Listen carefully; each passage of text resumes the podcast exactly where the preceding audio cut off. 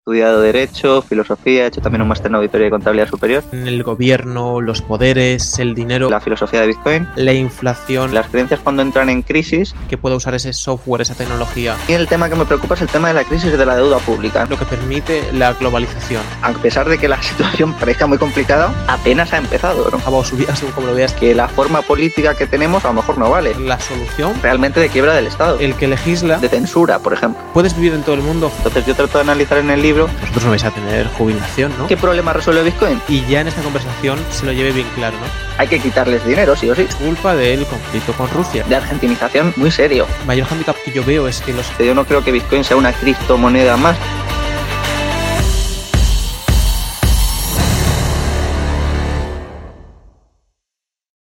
Buenas Álvaro, bienvenido al podcast de Falla con éxito. Cuéntale a la gente brevemente quién eres y a qué dedicas la mayor parte de tu tiempo. Perfecto, pues eh, bueno, encantado eh, y muchas gracias por la entrevista. Eh, yo soy Álvaro de María, eh, he estudiado Derecho, Filosofía, he hecho también un máster en Auditoría y Contabilidad Superior. Y bueno, he escrito un librito que ha tenido mucha repercusión dentro del mundillo y fuera de él también, que es eh, La filosofía de Bitcoin. Y, en él trato de abordar un poco eh, en qué consiste Bitcoin, ¿no? Porque me parece que es algo que, que no se ha comprendido del todo bien o cuando se, se analiza, se ha analizado desde un punto de vista meramente económico y yo que, creo que trasciende mucho lo económico, ¿no? Y también estoy ahora montando una empresa de consultoría sobre esto, ¿no? Y, y bueno, pues, pues ahí estamos. De momento no nos quejamos, va todo muy, muy, muy bien. O sea que, que a seguir. Em, quiero empezar la conversación ya al grano sobre algo que, te decía que relacioné contigo y escuché de ti hablar sobre esto. Y creo que es el primer paso para especialmente aquellos que tienen mucha fricción eh, cuando escuchan estas palabras, ¿no? Eh, y tiene que ver con las creencias y sobre cómo está establecido, digamos, el orden, el gobierno, los poderes, el dinero. Quería que nos hicieras un poco una introducción sobre tu visión so- sobre un poco esto lo que acabo de nombrar.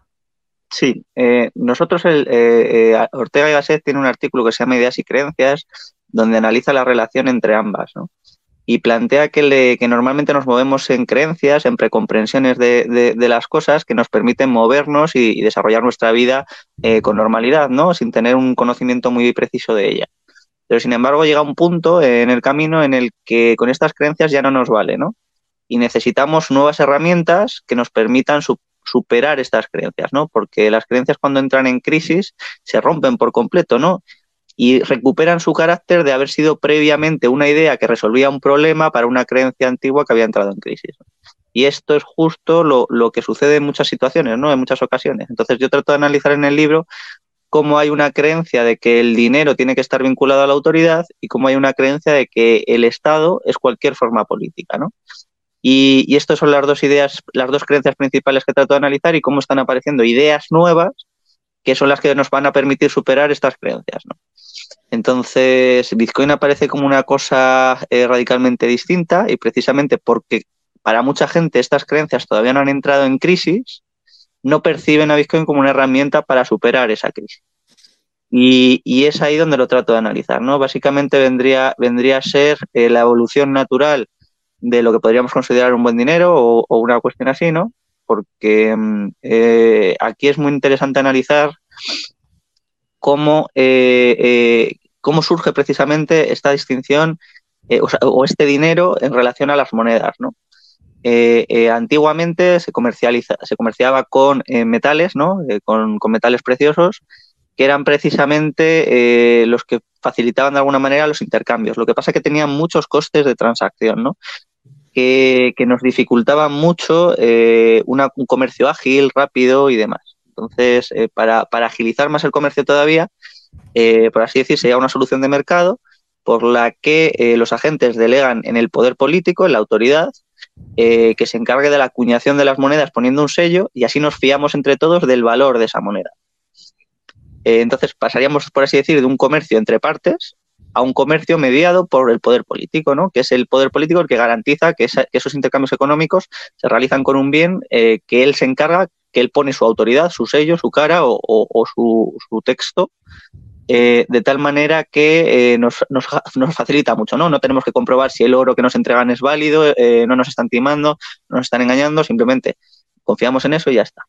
El tema es que prácticamente hemos seguido moviéndonos así, no ha habido prácticamente ninguna innovación monetaria en 2000 años, ¿no? En 2000 y pico años.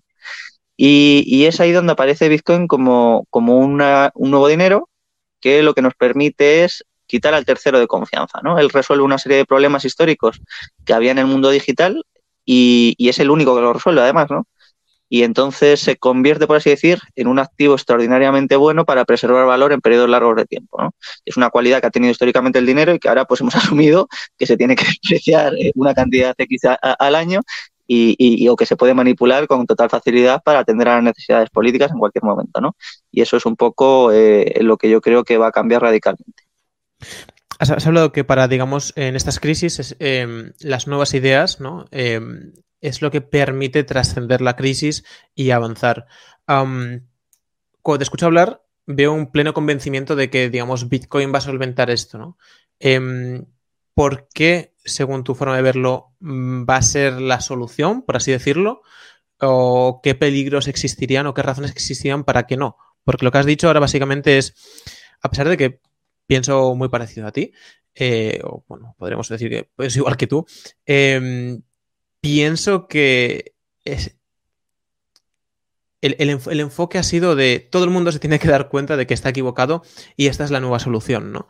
Y a lo mejor todo ese mundo especialmente me iría a lo mejor a las esferas mm, políticas guion de poder, por lo que has nombrado, eh, ¿cómo van ellos a darse cuenta? ¿Por qué van a optar por esto que les va a quitar poder cuando estamos viendo que todas las decisiones eh, a nivel geopolítico están basadas en adquirir más poder? Eh, yo es que no lo plantearía como que sea la solución, ¿no? sino como que es un elemento nuevo en torno al cual se tiene que reconfigurar todo lo demás. Y, yo esto, para que la gente lo entienda normalmente, lo suelo comparar, que se ríen ya mucho de mí eh, los seguidores más fieles, porque lo menciono mucho, que es el tema de la pólvora, ¿no? Eh, claro, eh, cuando imaginemos que estamos en una situación de un contexto de, la Edad Media, donde se realiza la guerra con espadas, con arcos, con flechas y tal, y de repente alguien aparece con un elemento, con un arcabuz, con un arma que emplea la pólvora y se impone sobre todos los demás, ¿no? Porque es superior, porque es mejor, ¿no? Entonces, Bitcoin aquí vendría a ser un activo que permite preservar valor en periodos largos de tiempo de forma superior al resto, ¿no?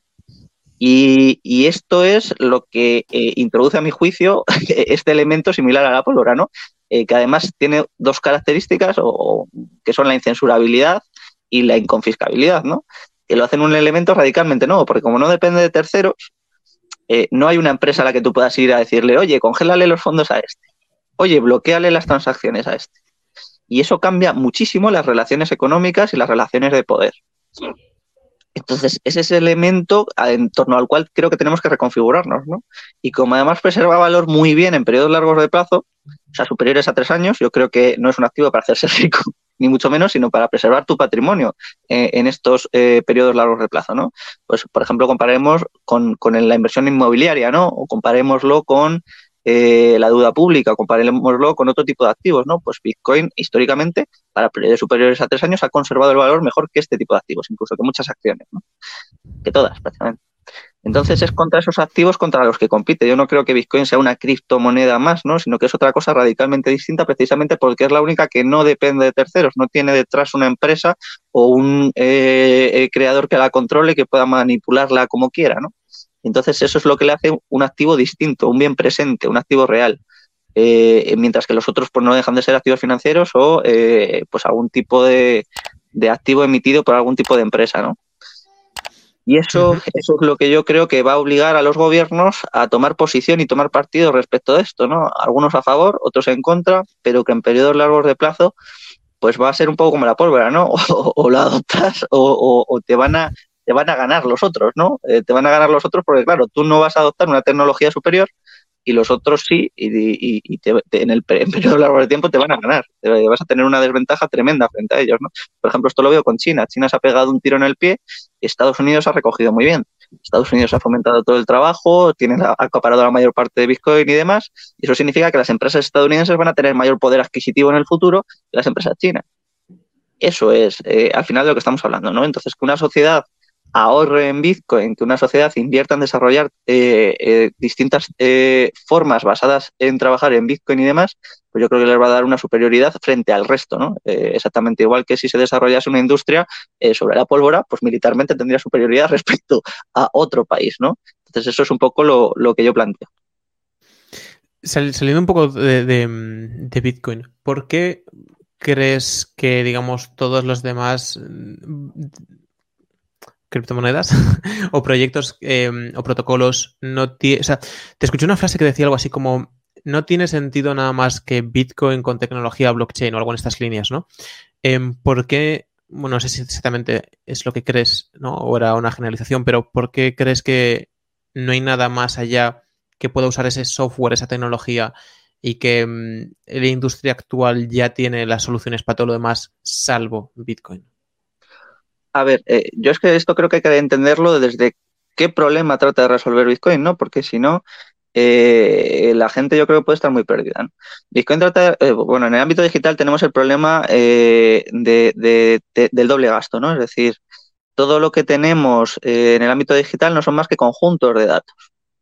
Por ejemplo, yo pongo el ejemplo siempre de una imagen de WhatsApp, ¿no? Y una imagen no es más que un conjunto de datos y se la puedo enviar a todos mis contactos sin gasto adicional, ¿no? Pero eh, si queremos hacer algo economizable, tenemos que hacerlo escaso. Y si algo no es más que un conjunto de datos, no podemos economizarlo. Entonces, históricamente, para economizar algo, hemos tenido que meter un tercero de confianza. Entonces, por ejemplo, la música, al igual que un audio de WhatsApp, no es más que un conjunto de datos.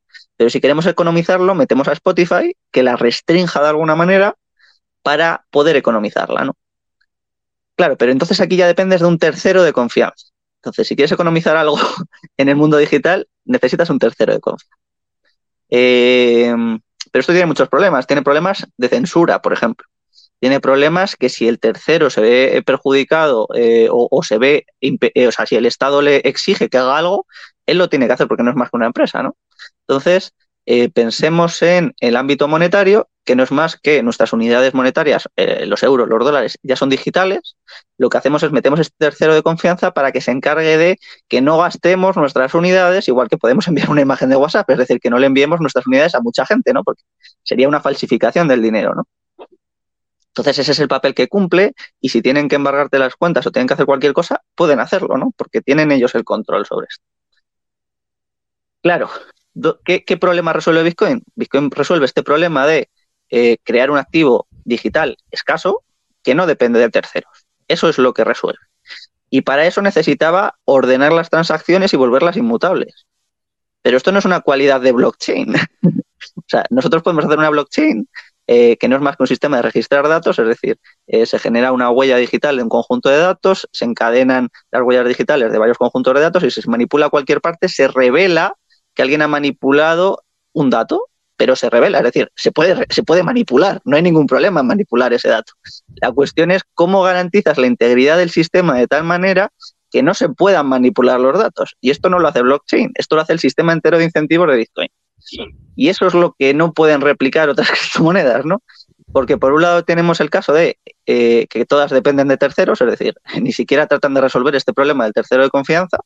Eh, eh, cualquier token o cualquier criptomoneda eh, tiene un emisor detrás que controla su oferta, que puede manipular el protocolo y que puede hacer lo que quiera completamente con ello, ¿no? En Bitcoin no. Y por otro lado está el tema de que aunque, aunque pudiesen ser, aunque pudiésemos crear, que se puede crear otro Bitcoin desde cero, completamente tendría el problema de cómo se da a conocer una moneda que no depende de terceros, ¿no? En el ámbito ahora que hay 15.000 criptomonedas, ¿no?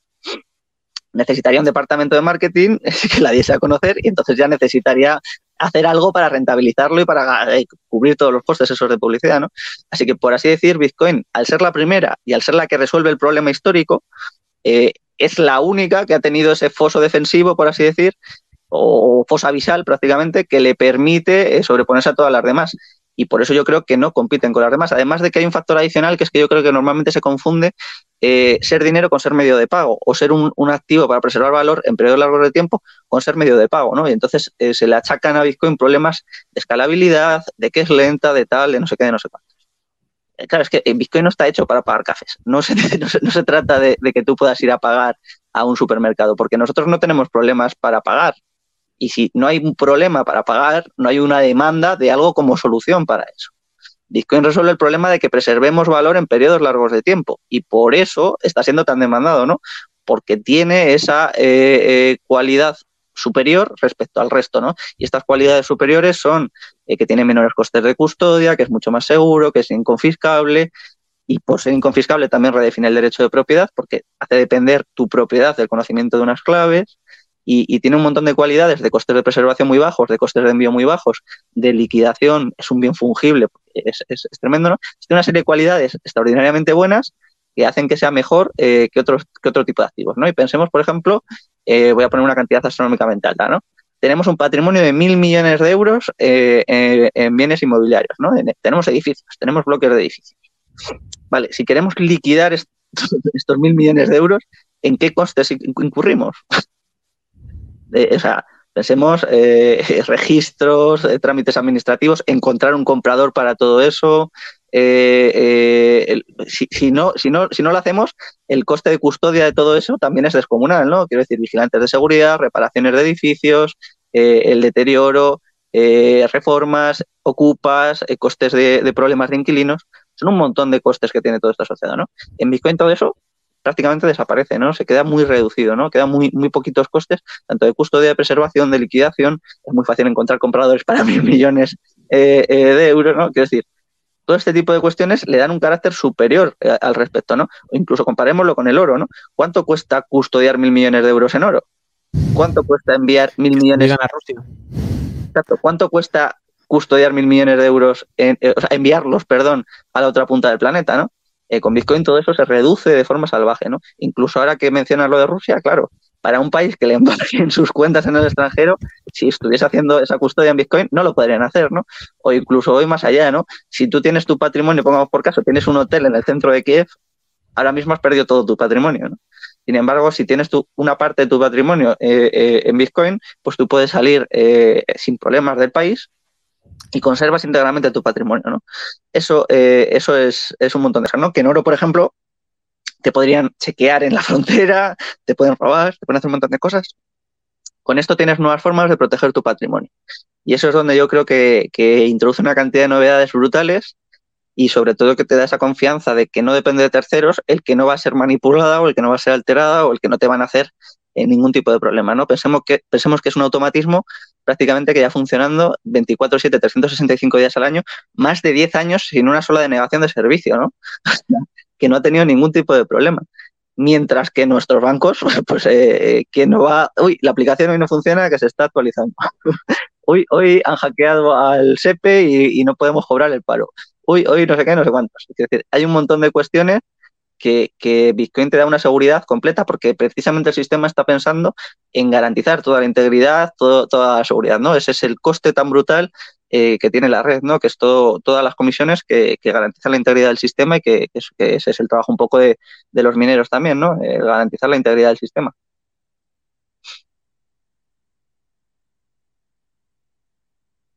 Está silenciado, perdona, creo. Vale, perdona.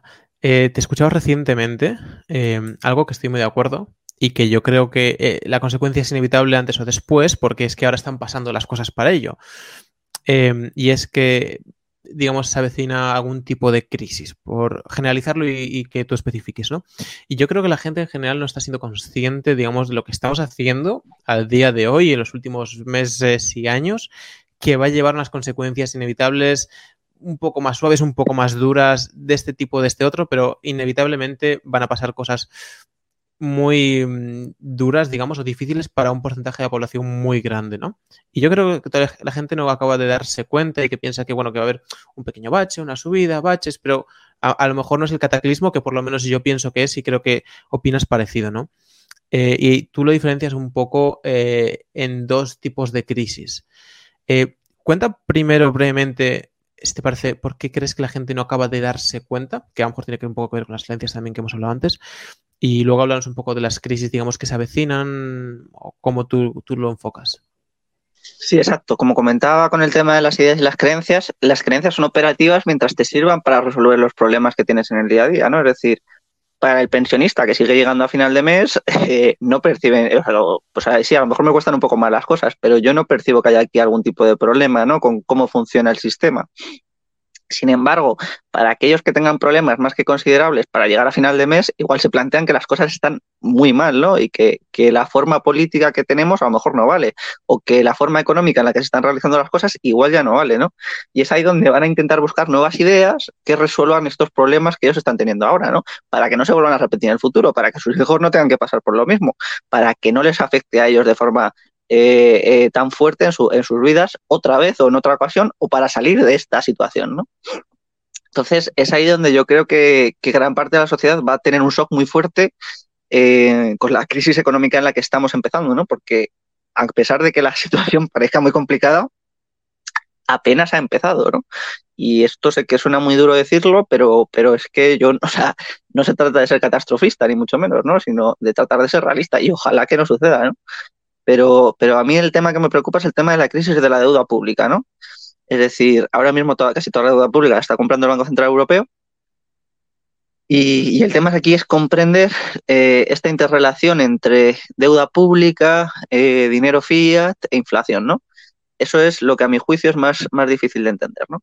Eh, el dinero no deja de ser un, un, bien, ¿no? Entonces, ¿cómo se le da valor, ¿no? Pues como cualquier bien, una mercancía tiene valor en función de su oferta y de su demanda. Entonces, claro, por, a raíz de la pandemia se han creado unos volúmenes de masa monetaria descomunales, como no había conocido antes la historia de la humanidad, y, ahora el problema es que estamos teniendo unos niveles de inflación muy, muy, muy altos, en parte derivados por esta creación de masa monetaria tan descomunal. Perdona, Álvaro, o sea, te sigo perfectamente, pero quiero que la gente, especialmente que a lo mejor empieza a meterse el mundillo de incluso las finanzas y todo esto, que le cale bien y, ya en esta conversación se lo lleve bien claro, ¿no? Cuando dices aumentar la masa monetaria, eh, profundiza un poco y profundiza un poco la inflación y qué impactos tiene y por qué. Sí, a ver, es que son temas muy complicados de, abordar desde cero, ¿no?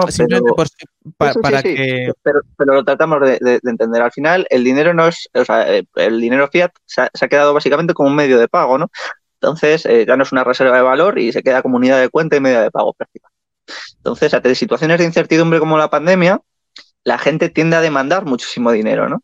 ¿Por qué? Porque tú no sabes lo que va a suceder, entonces quieres estar cubierto para lo y entonces, como eh, al final tiene que ser unidad de cuenta y tiene que ser más o menos estable, eh, los bancos centrales han tenido que crear muchísimo dinero para atender a la demanda. Eh, de la gente ante la situación de incertidumbre, ¿no? Pero cuando la, incertidumbre se va disipando poco a poco, la gente pasa a gastar todo ese dinero.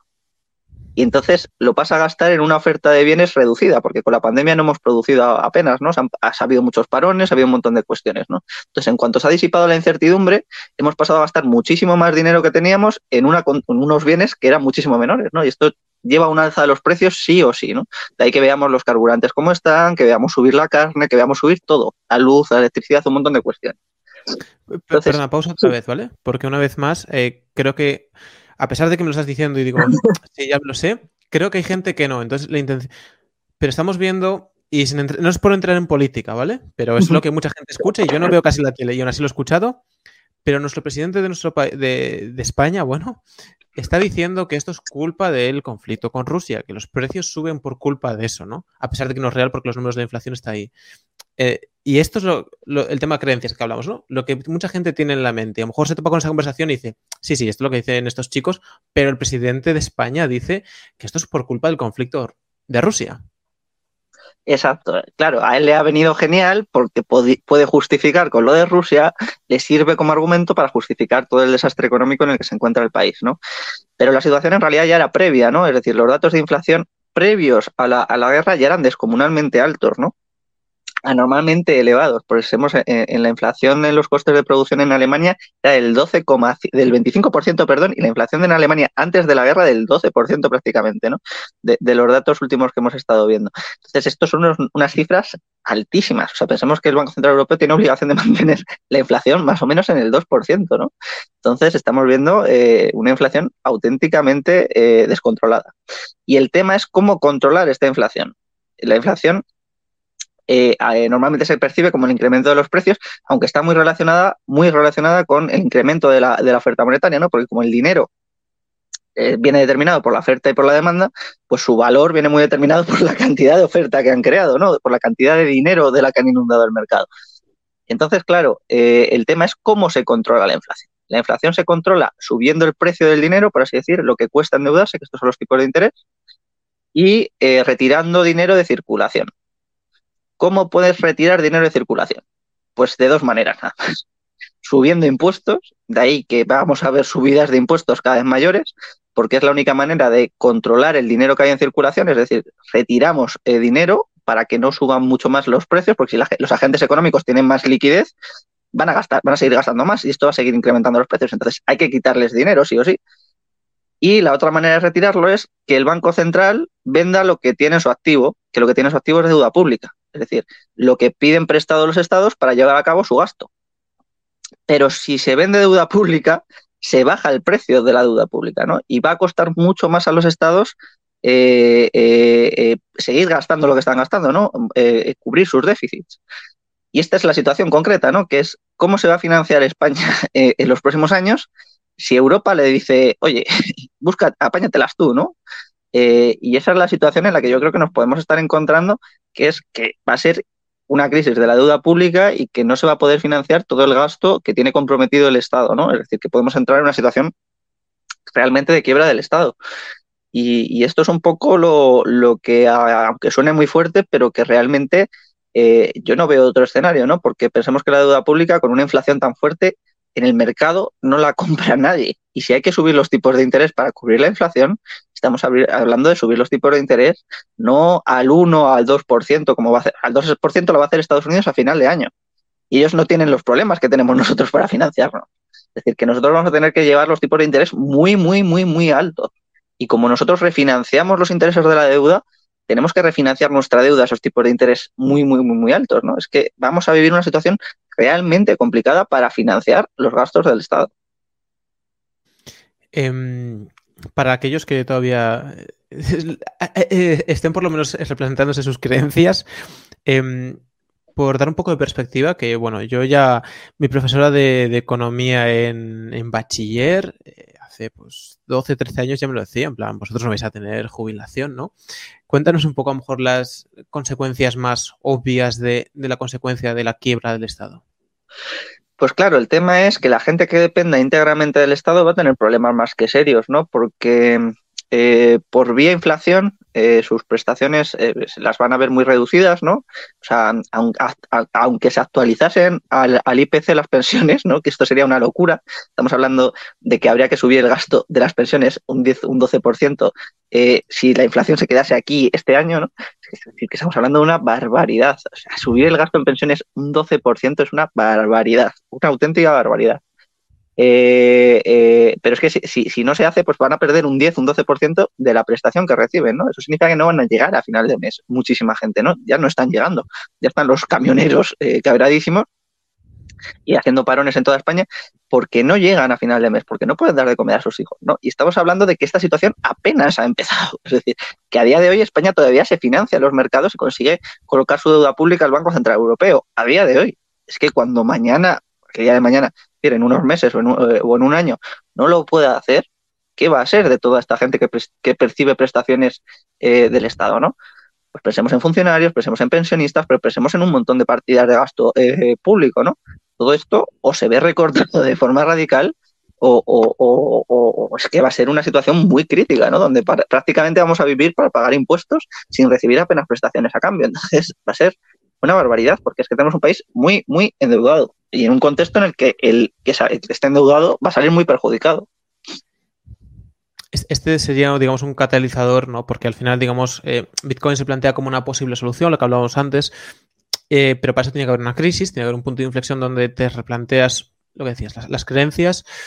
Y este es el primer catalizador obvio, ¿no? Un, una crisis, un choque, un anda, eh, las pensiones que están garantizadas no están garantizadas o no bajo los términos que firmé hace 40 años cuando empecé a trabajar con 20 años y decían que iba a tener la pensión dentro de mucho tiempo y me han ido cambiando, digamos, las normas del juego, ¿no? Por el camino.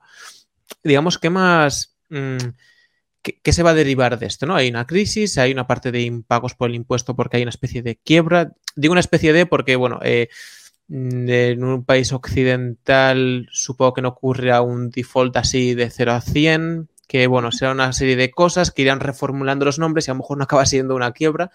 Digamos, ¿qué, qué más pasos podemos ir viendo a lo mejor para, para que se replantee más eh, lo que has dicho inicialmente, ¿no? El poder utilizar esta otra opción, porque yo como lo veo, te decía, es un camino muy largo todavía, porque hay que reconstruir todavía muchas creencias.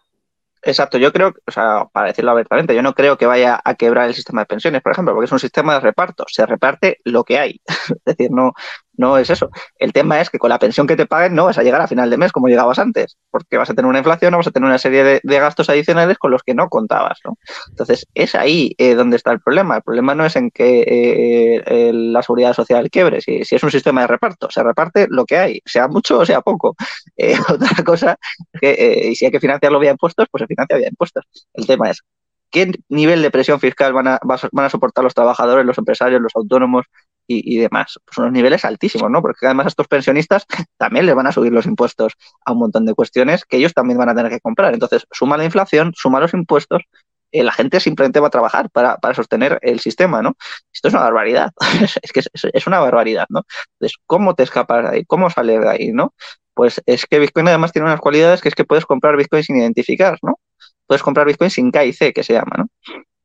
Y puedes hacer la autocustodia tú mismo. Entonces tú puedes tener este activo eh, fuera de, las manos del Estado, fuera de las garras del Estado. Entonces puedes preservar muy bien tu patrimonio ahí, al margen de la volatilidad que tiene y que va a seguir teniendo, ¿no? Porque esto no se trata de, eh, o sea, Bitcoin tiene históricamente caídas de más del 50% eh, de su valor varias veces al año. Y esto va a seguir siendo así. Pero sin embargo, en periodos superiores a tres años, mantiene muy bien el valor. Y es con esa mentalidad con la que hay que abordarlo, no con otra, porque no se trata de hacerte rico, de, tener un Lambo por meter mil euros en Bitcoin, ¿no? Eh, eh, sino de que seas capaz de preservar tu valor, eh, tu patrimonio en estos periodos largos de tiempo y sobre todo ante escenarios de incertidumbre como los que estamos viviendo, ¿no? O, escenarios en los que pueda haber espolios fiscales descomunales y en los que pueda haber pues una situación de, de, crisis patrimonial, ¿no? La gente que esté más atrapada va a ser la que más sufra los impuestos si tú eres funcionario o, trabajas en el sector privado y tienes una vivienda, pues eres el, objetivo perfecto porque tienes muy difícil salir de ahí, ¿no? Una persona que tenga su patrimonio portátil, si le sube mucho los impuestos, pues se va a Portugal o se va a Andorra o se va a otro sitio y ya está, y se acabó, y no tiene problemas, ¿no? Sin embargo, la gente que esté muy atrapada sí va a tener problemas. Y pensemos en empresarios, pensemos en, un montón de gente eh, que, que, tenga su patrimonio muy fijo o muy localizado, les van a poder subir los impuestos todo lo que quieran porque, porque no van a poder evitarlos, ¿no? No van a poder salirse de ahí, ¿no? Entonces la idea es, pues eso, que te permite, por así decir, hacer un opt-out, que se llama, ¿no? Un optar por salir. Te permite tener tu patrimonio sin que nadie más lo sepa. Y, además al margen y, vivir un poco, eh, pues eso, tranquilamente, sin, sin que te preocupe toda la situación que se puede venir, ¿no? Y es ahí donde yo creo que es interesante. Bueno, y mucho más. Recientemente hemos hablado con Alex Algarci, que es eh, una de sus bueno, eh, áreas o ramas es asesoría fiscal, y hemos hablado, pues, digamos, de todas las posibilidades que ofrece el mundo, ¿no? Que hace. siempre pongo el ejemplo, que si alguien te ve en el gimnasio levantar peso y dejarlo en el mismo sitio donde lo has cogido sin ninguna finalidad, finalidad aparente, un labrador en Galicia, de donde, donde yo nací, te llamaría loco, porque has gastado energía para dejar el peso en el mismo sitio y, y no ha cumplido ninguna función y por encima lo podría llevar un burro o una vaca. Y, a veces no nos damos cuenta de la, lo que permite la globalización, ¿no? Y a pesar de que tiene perjuicios, estamos viendo ahora pues, con el tema de alimentos y la crisis que va a haber de alimentos, eh, que puedes vivir en todo el mundo fácilmente. O sea, yo he viajado muchísimo y me he recorrido el globo en, un puñado de horas y puedo estar en otro sitio si quiero. Y puedo estar el fin de semana para cuando vivía en Cascais, no he Portugal, vivía en Cascais y bueno, bajaba o subía según como lo veas, todo el fin de semana eh, a ver a mi familia. Y era un puñado de horas. Me levantaba un poquito antes y llegaba casi como si me hubiera levantado ese día a una hora normal, ¿no? Pero esto lo permite un poco, digamos, la evolución tecnológica. Y creo que mucha gente descarta, o sea, que puede, descarta em, esto, el ir a otro sitio, emprender en otro sitio, vivir en otro sitio, por creencias. Pero luego hay muchísima, muchísima, muchísima otra gente, y creo que es un porcentaje mayor, que de una forma u otra está bastante arraigada, bastante eh, fija o dependiente de, su ubicación, ¿no?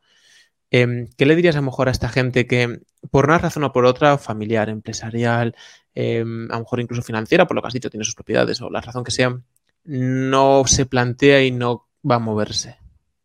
Bien, yo creo que aquí la forma de proceder habitual del hombre es eh, eh, imitar al que tiene más éxito, al que eh, le va mejor, ¿no? Entonces, cuando esta gente que, tiene más este patrimonio inmóvil o este, esta localización fija vea cómo otros que, ponen su patrimonio portátil y que se van del país viven mejor, tienen mejor calidad de vida o pueden hacer otro tipo de cosas, van a tender a imitarles, ¿no? cuando sobre todo cuando les llega a ellos el palo, o sea, porque a lo mejor su creencia todavía es funcional para ellos y porque todavía no han sufrido realmente las consecuencias de, sus eh, formas y hábitos de vida y sin embargo cuando las padezcan van a decir, oye, pues igual sí que me lo planteo ahora y, vamos a probar esto porque así no se puede seguir viviendo, ¿no? O sea, no se puede seguir viviendo en estas condiciones o, no se puede seguir eh, pensando en este, en este escenario, ¿no? Y yo esto lo planteo, por ejemplo, con el tema de la vivienda, ¿no? Yo también he empezado a escribir en el Instituto Juan de Mariana y, mi siguiente artículo va a ir relacionado con esto, ¿no? Con, con Bitcoin frente al real estate, Bitcoin frente a, a, la vivienda, a la inversión en vivienda como reserva de valor. Y es que, claro, si la gente, como comentaba antes, no llega a final de mes por la inflación, por los impuestos y demás, eh, ¿cómo se ha ahorrado en España? España se ha ahorrado en vivienda. Pero es que la vivienda no es divisible. Para tú acceder a tus ahorros, tienes que liquidar el bien entero. Y eso significa que mucha gente en España va a tener que vender sus viviendas. Va a tener que vender sus viviendas secundarias en un momento en el que eh, el, el grifo del crédito se va a cerrar. Demográficamente no hay demanda para esas viviendas y eh, eh, se va a inundar el mercado eh, de esas viviendas. ¿no? Eso significa que esa vivienda va a caer mucho de precio y no va a haber sido tan buen vehículo de ahorro como ellos esperaban. ¿no? Claro, es ahí donde esta gente se va a plantear, oye, ¿y cómo ahorro en el futuro? Y van ahí a ver que aparecen otro tipo de alternativas que son mucho mejores para que no les vuelva a suceder eso a ellos y a sus hijos, ¿no? Que se vean que cuando necesitan tirar de sus ahorros no pueden, ¿no? Entonces, eh, yo creo que esto pues, puede ser una situación realmente complicada, especialmente para un país como España, ¿no? que tiene un riesgo de argentinización muy serio, muy, muy, muy serio. Y yo creo que no somos conscientes todavía, ¿no? Porque damos por hecho que estamos dentro de la Unión Europea, que las crisis políticas no suceden y demás. Pero ya estamos viendo lo que ha sucedido en Ucrania y, con la inflación tan alta, a ver cuánto dura eh, eh, Alemania y los países del norte en decir, oye, vamos a seguir comprándole la deuda a, a los del sur. Porque porque claro, es que literalmente nos están financiando nuestro gasto. Entonces, eso dura lo que dura, dura hasta que no pagas o, tienen dudas sobre tu solvencia. Y, es que España está poniendo en peligro su solvencia y esto eh, hay que decirlo así de claro, ¿no? ¿Cuáles, digamos, o cómo lo ves tú, o, qué escenarios son más probables una vez, digamos, ocurre una crisis, ¿no? Y, y empiezan a haber nuevas opciones, la gente empieza a adoptar ciertas opciones o, plantearse otros caminos y empieza a haber a lo mejor un éxodo como hubo en otras épocas, ¿no? Pues de capital, eh, de gente muy cualificada, porque aquí, bueno, lo de siempre, ¿no? Un país que contra peor le va, más, digamos, espanta por una razón o por otra eh, capital eh, futuro, por así decirlo. ¿Cómo crees que serán las reacciones del Estado cuando llegue eso? Lo digo y, lo planteo porque em, contra más acorralado suele estar un individuo, un grupo, etcétera, em, más imprevisible y peligroso puede llegar a ser. Exacto. Yo creo que la reacción natural del Estado va a ser eh, muy brusca, ¿no? Muy, muy, pues eh, estamos hablando de posiblemente de espolios, de expropiaciones, de situaciones eh, muy drásticas que, que, ya además hemos sentado precedentes, ¿no? porque con el tema de la pandemia se han llevado a cabo actos que ya se han declarado ilegales eh, muy duros, ¿no? Eh, como el confinamiento, como otro tipo de cuestiones. Entonces, yo creo que no van a tener reparos en hacer todo este tipo de barbaridades y ya resolverán los, los, jugadores dentro de 10 años, ¿no? O sea, no, no, les va a plantear a ellos ningún tipo de problema en el proceder de esta manera. Entonces, eh, el tema aquí es que se lleva a, se llegue a niveles altos de, conflictividad social, ¿no? Entonces, yo siempre me gusta trabajar en aliviar la presión social, ¿no? En, en hacer eh, que toda esta presión pues se, vaya desplazando a otros, a otros sectores. Entonces a mí se me ha ocurrido la idea de que empecemos a hacer como ciudades privadas, por así decirlo, y estoy trabajando en el segundo libro que se va a llamar Micrópolis, que va precisamente en esa línea, ¿no? Eh, ¿Cómo podemos hacer para que ese talento no se vaya? Pero, eh, eh, claro, para que se quede hay que ofrecerle determinadas condiciones especiales, ¿no? Y esto es, es, así de crudo, ¿no? Es decir, ¿cómo lo hacemos para que los youtubers, por ejemplo, no se nos vayan a Andorra, se queden en España, pero ¿cómo hacemos para darles un trato diferencial para que se quieran quedar aquí? ¿O cómo lo hacemos para que las empresas que se fugan de España se queden aquí, ¿no? Entonces a mí lo que se me ocurre es hacer una... El, el, el, título del titular, perdona que te interrumpa, es un paraíso fiscal dentro de España, paraíso. Eh, exacto, pero yo no solo hablaría de temas fiscales, ¿no? Porque yo creo que al final, cuando tienes mucho dinero, ya no te importa solo el tema fiscal, ¿no? Sino que te importan un montón de, cuestiones adicionales, con las que a lo mejor no comulgas, pero si te, o sea, pero si pensamos en, eh, pues eso, una ciudad privada que paga un impuesto al Estado eh, de lo que se produce allí, pero puede, por ejemplo, saltarse la regulación en determinadas materias, pues está encantado de hacerlo, ¿no? Yo pienso, por ejemplo, en el sector del automóvil. El sector del automóvil europeo está muy tocado, ¿no? Muy, muy, muy herido. Y lo vamos a ver cada vez más, ¿no? Entonces, eh, pensamos, por ejemplo, en hacer eh, como, ha hecho Elon Musk en Texas, ¿no? Se monta su propia ciudad prácticamente eh, de Tesla y, puede funcionar allí como quiera, ¿no? Pues pensemos en hacer, en vez de un polígono industrial a las afueras de Madrid, una ciudad privada donde eh, todo el sector automovilístico pueda desarrollarse industrialmente y tecnológicamente sin determinadas regulaciones o normativas que les impiden a ellos producir X o, contratar en X condiciones o, o, tal, ¿no? Y que a cambio ellos paguen los impuestos que sean necesarios, ¿no? Porque muchas veces eh, el impuesto no es más que un coste más para la producción, pero no es el único. A lo mejor te, te, sale a cuenta pagar más impuestos a cambio de que te reduzcan otros costes de tu producción, como pueden ser los costes regulatorios, ¿no? Y, y, es ahí donde yo creo que puede ser muy interesante, incluso para eh, vivir, ¿no? Pues pensemos, por ejemplo, eh, que a estos youtubers se les ponen unos impuestos altos, ¿no? No estoy hablando de, de, que tengan un paraíso fiscal, pero, por ejemplo, que puedan tener determinadas condiciones o determinadas leyes que a ellos les parezcan más correctas para que les apetezca quedarse aquí, ¿no? Porque al final, cuando ganas 3 millones o 4 millones de euros al año, pues a mí me da igual que me quiten uno, que me quiten dos o que me quiten uno y medio. Pues bueno, pues sí, sí. mientras yo pueda vivir a gusto y pueda vivir tranquilo, es que tampoco me preocupa demasiado, ¿no? Entonces, a lo mejor se le puede se pueden ofrecer cosas de seguridad, por ejemplo, o se pueden ofrecer servicios educativos que puedan tener distintos, ¿no? Pensamos, por ejemplo, en agrupaciones ideológicas que quieran educar a sus hijos de otra manera, ¿no? Pues que se puedan ir a este tipo de ciudades y tener su propia educación o tener su propia forma de vida que, que, que a lo mejor ahora en las condiciones actuales del Estado es incompatible directamente, ¿no? Y entonces optan por salir.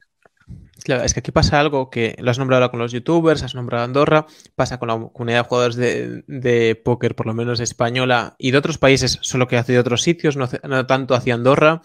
Eh, pasa con el tema criptos, lo que voy a decir a continuación. Eh, y es que el que legisla no es un experto en, materia, lo que decías, el que legisla no ha tenido el tiempo, pues que tú mismo eh, dices que has tenido, ¿no? Para poder estudiar y entender. Y pasa pues en todas las, las áreas en las que digamos, son recientes, ¿no? Eh, pues, youtubers o jugadores de póker. Poca gente se ganaba la vida jugando al póker hace 100 años y los que lo, se lo ganasen no tendrían problema de, de, pagar impuestos porque seguramente no pagarían porque se lo ganaban todo en la partida del bar. Eh, entonces, aquí el mayor hándicap que yo veo es que los que legislan, los que podrían cambiar esto, eh, no son expertos en la materia, no la entienden y suelen tener, seguramente a base de una, un conjunto de creencias, eh, unas razones para no hacerlo de la forma correcta eh, por su visión y su perspectiva, ¿no? ¿Qué, tendría, ¿Qué catalizadores tendrían que darse para que esto pudiera, digamos, empezar a, germinar un poquito? Exacto, yo aquí eh, la idea es que creo que, tenemos que cambiar la mentalidad, es decir, que la creencia que tenemos de que debe ser el Estado el que legisle y el que proporcione seguridad debe cambiar, ¿no? ¿Por qué? Porque, por así decir, el Estado lo que hace es como una talla única de ropa, pues una talla única de legislación y una talla única de seguridad para todos. Y sin embargo, con eh, Internet y la globalización, nosotros ya podemos tener tallas personalizadas de ropa. Tenemos hasta eh, la ropa completamente personalizada si queremos, ¿no? Podemos hacerla con eh, una fotografía y la dedicatoria que nosotros queremos. Entonces, creo que cada vez vamos a demandar mucho más legislaciones que se adapten mucho más a nuestras necesidades y cada vez vamos a demandar mucho más seguridad que se adapte a nuestras necesidades, ¿no? Hace poco entraron a robar a, a la casa de Benzema. Es decir, eh, ¿qué, qué, ¿qué problema tiene que haber en España para que una persona con el nivel de Benzema y con la seguridad que seguramente tenga Benzema no tenga garantizada ni siquiera la integridad de su casa, ¿no? Es que es, que tremendo. Entonces, yo creo que cada vez vamos a necesitar más este tipo de cuestiones, ¿no? Tanto que regulatoriamente o regulativamente tengamos nuestra propia jurisdicción, que esto en España ha sido muy clásico, porque aquí en España hemos tenido los fueros toda la historia, hasta, hasta Felipe V, que es el primero que, se los quita a Cataluña, hemos tenido prácticamente fueros toda nuestra historia, que es nuestra forma jurídica de vivir. Porque eso tiene que cambiar, porque esto eh, eh, no puede volverse a una situación similar, ¿no? Donde eh, nos juntemos comunidades afines, ¿no? que queramos una normativa que se adapte mejor a nuestras necesidades. No solo una normativa, también una seguridad, ¿no? Es decir, visto los niveles que se están alcanzando en algunas ciudades, ¿no? pues ya hemos visto como en Estados, en Estados Unidos alguna ciudad ha pedido tener su propia policía y su propio sistema de seguridad, ¿no? O incluso mucha gente se va a Andorra por los impuestos, pero se queda por la seguridad, porque al final ven, eh, oye, es que aquí mi hija va a poder ir andando al colegio sin ningún tipo de problema, ¿no? Va a poder salir de fiesta por la noche sin ningún tipo de problemas, ¿no? No va a tener que estar preocupado por eso. Eso yo creo que en las ciudades grandes cada vez lo perdemos más, ¿no? Cada vez hay mucha más inseguridad y cada vez hay muchos más problemas relativos a esto. Yo creo que son dos cosas son muchos factores que se alinean muy bien y que además aquí Bitcoin nos permite precisamente incrementar nuestro poder de negociación para obtener esto, ¿no? Porque podemos decir, oye, pasamos nuestro patrimonio aquí y como es inconfiscable no me lo puedes quitar. Si quieres quitármelo, vale, yo te, yo te lo cedo, pero a cambio me tienes que dar algo. A cambio me tienes que dar la jurisdicción que yo quiera o a cambio me tienes que dar las condiciones de vida que yo quiera. Y yo me he encantado de quedarme aquí. Si a mí España me parece una pasada y, a mí me encanta, ¿no? cuando se vuelve inviable realizar mi vida aquí, yo no puedo, ¿no? Entonces, dame las condiciones necesarias para que yo me pueda quedar. Y yo encantado de colaborar. Entonces, esa es un poco la forma de aliviar presión que yo creo que se puede llegar eh, a cabo, ¿no? Mediante la negociación, mediante el acuerdo, y, tal. En el momento en el que el Estado no quiera ceder y quiera apostar por la ruptura, pues la fuga de cerebros, la fuga de patrimonio, la fuga de empresas va a ser total, ¿no?